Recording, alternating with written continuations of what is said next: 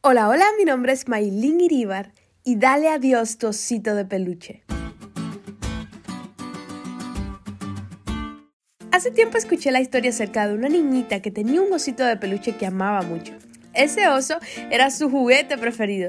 La niña jugaba con el oso, dormía con el oso. Si iban a la playa, ella llevaba el oso. Si iban a la iglesia, la niña llevaba el oso a la iglesia. A la escuela se lo llevaba en su mochila. A donde quiera que fuera, ella llevaba el oso porque le gustaba muchísimo. Ese oso era parte de su vida. Hasta que un día su papá viene y le dice, mi niña, quiero que me des el oso que te encanta niña miró extrañada a su papá y le dice, pero papá, tú sabes cuánto amo ese osito, ¿cómo me vas a pedir que te lo dé? El papá le dijo, mi niña, dámelo si confía. La niña con lágrimas en los ojos le dio su osito a su papá y luego el papá sacó detrás de sí un oso aún más grande y aún más lindo que el que la niña le había entregado pocos momentos antes. Los cambios muchas veces pueden parecer aterradores, muchas veces implica como la niñita dejar atrás lo que es familiar para nosotros, lo que amamos. Y algo parecido tuvo que enfrentar a Abraham, cuando Dios lo llamó y le dijo, Abraham, deja tu tierra y tu parentela y vete a la tierra que yo te mostraré. La última vez que Dios había hablado a una persona, al menos según se registra en las escrituras, fue a Noé. La nueva palabra de Dios ahora para Abraham se vuelve a conectar con una promesa. Todas las naciones de la tierra serán bendecidas por intermedio de Abraham. El cumplimiento de esa profecía comienza con abandonar el pasado. Abraham deja atrás todo lo que era familiar para él, su país, su familia. Sin embargo, el llamado de Dios implicaba aún más.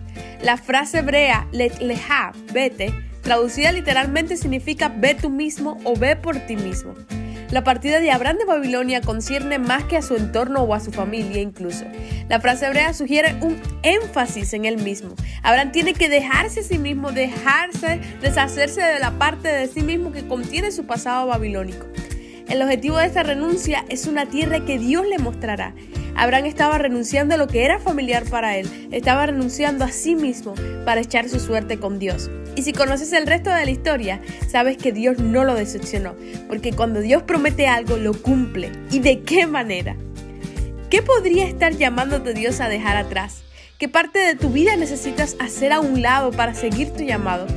Te invito hoy a que abandones todo aquello que te está alejando del propósito de Dios para tu vida, a que hagas a un lado todo aquello que te impide correr esta carrera, que te impida ir en la dirección, en el camino que Dios te ha mostrado.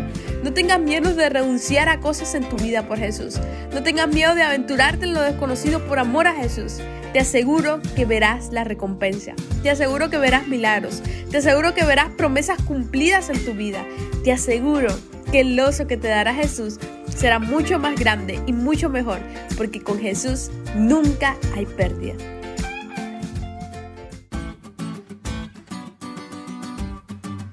¿Te diste cuenta de lo cool que estuvo la lección hoy? No te olvides de estudiar y compartir este podcast con todos tus amigos. Es todo por hoy, pero mañana tendremos otra oportunidad de estudiar juntos.